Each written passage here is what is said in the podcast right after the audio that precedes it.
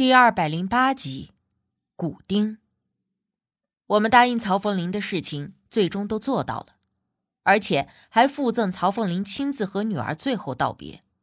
这在他冷静之后，十分的感激。按照之前的约定，曹凤林将那个装在精致木匣子里的龙胆赠送给了无忌，并且还外加一张六位数的支票作为报酬。而我以为这件事已经算是彻底解决了的时候，曹凤林让管家拿出了一样东西，希望无忌给看看是否有什么问题。那东西放在茶几上，我一看，这不是刚才无忌在招魂期间那个管家在柜子里捡到的钉子吗？一颗钉子有什么好看的？我有些不解。无忌看着那钉子没动手，而是让我看看有什么发现。我没明白他们这又是哪一出，但也乖顺的拿起了钉子，而我这一拿在手，顿时明白了。这东西好热啊！我拿在手中翻看了一下，只觉得这钉子像是被火烤过似的，虽然不烫手，但确实是温热的，十分奇怪。但是金属这东西，导热快，散热也快。即便是被烤红的钉子，几分钟后那热量也都会散得差不多。可我手中这枚钉子，却好像一直保持着温热的温度，并没有一点点变冷的迹象。无忌从我手中把钉子接过去看了两眼，就放下了。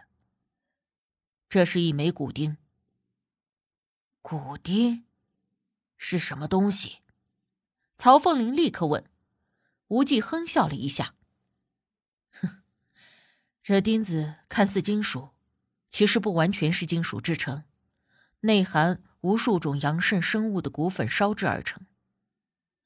无忌简单的给曹凤林解释了一番，说这骨钉算不上什么高深的东西，材料和制作方法都很容易，只要用法正确，随便一个人都可以做成。但唯独有一点，这钉子太小，而且又是日常所用。任何房子里，少说也都有几百颗大大小小的钉子，所以，除非是有方法和刻意查找，不然很难找出来。而这东西的作用，一般就是对人使点坏，折腾折腾人用的，会使房间的主人身体火气过盛，脾气暴躁、易怒之类，但却并不会造成性命之忧，属于不咬人，但是恶心人的东西。不过一个人成天火气大、脾气暴躁，那也实在是挺难受的。不但自己会不舒服，就连身边的人，怕是都会受到连累。我闻言不禁道：“管家一听，立刻说道：‘我们家小姐就是和那个林百全在一起之后，就开始变得脾气特别大。我看着小姐从小到大是个脾气非常和善的人，但是那段时间……’却常常无缘无故的发火，还因为一点小事就开除了几个工人。曹凤林也点了点头，证实了管家所说的话。没错，那时候我还在奇怪，为什么我女儿的脾气会变得这么坏。我以为一定是那个林百全教唆他和我作对，但却没想到是因为这个东西。无忌看了一眼那骨钉。这个东西虽然用法简单，但也不是钉在任何地方都能够起作用的，需要找到房间中的阳位才能够发挥作用。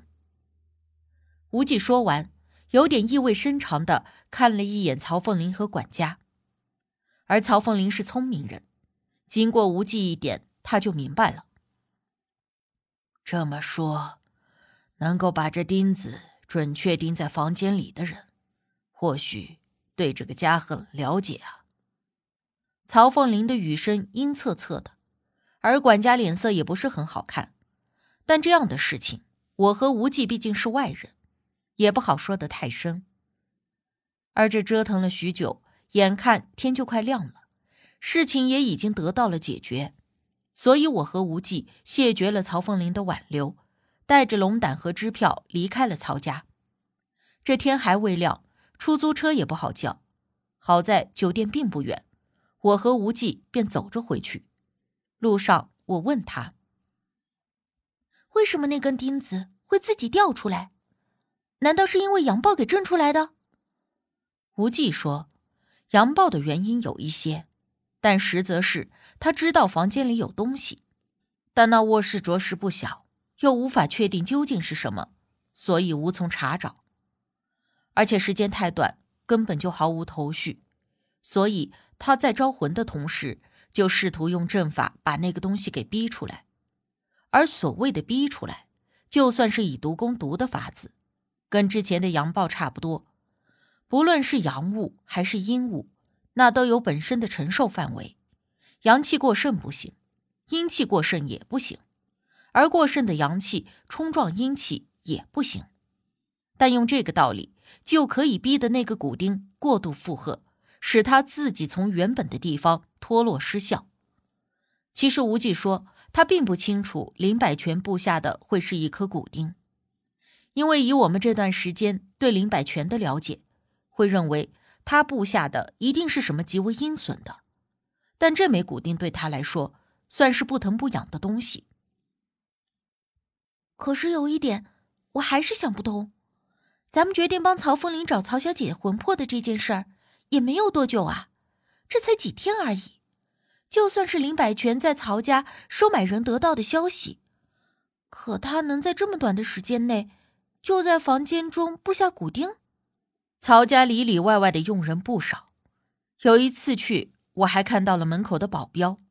之前那个佣人也说了，曹小姐的房间是不会有外人敢进去的，就连打扫都是管家亲自做的。那又是谁绕过了头顶的监控，而且还在房间里定下了骨钉？无忌无所谓的笑了一下，揉了一下我的头发。你把自己当成福尔摩斯还是名侦探柯南？这些问题不是我们需要考虑的。曹凤林是个聪明人，究竟是什么人做的，他必定会查出来的。我想想也是，好不容易把这件事搞定了。我还思蠢上瘾了。再者说，就算是谁做的，跟我也没有什么关系啊。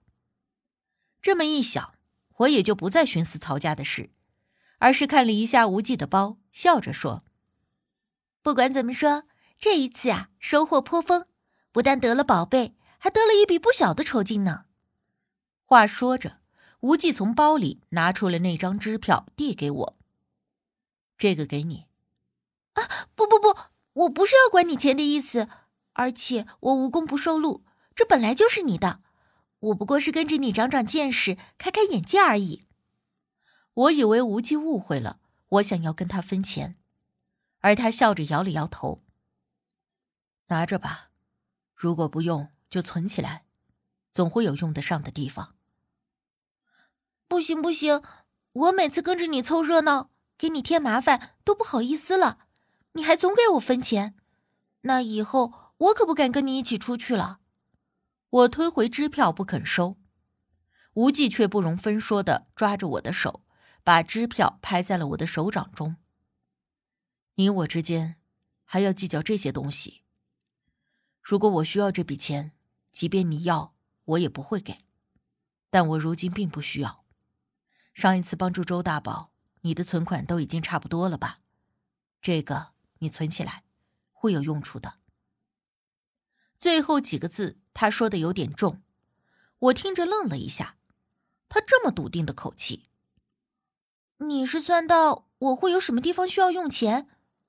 好事还是坏事？无忌笑看了我一眼，摇了摇头。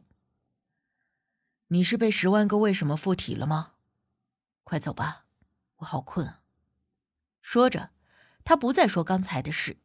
伸了个懒腰，快步朝前走去。昏暗的路灯下，我看着手中的支票，心里暖暖的。我时常会想不通，无忌为什么对我这么好？我何德何能，能够得到他对我的这些好？不论是珍奇的宝贝，还是在常人看来数目不小的金钱，他都毫不在乎的说给我就给我。别说是朋友，即便是至亲。也不一定能够做到这些吧。哎，等等我，别走那么快。我兀自笑着，把支票揣在了兜里，快走两步追了上去。哎，答应了周哥的事情，差点忘了，明天又要忙上一天了。无忌悠闲的迈着步子，感慨了一句：“对呀，你不说，我也差点忘了这件事儿了。”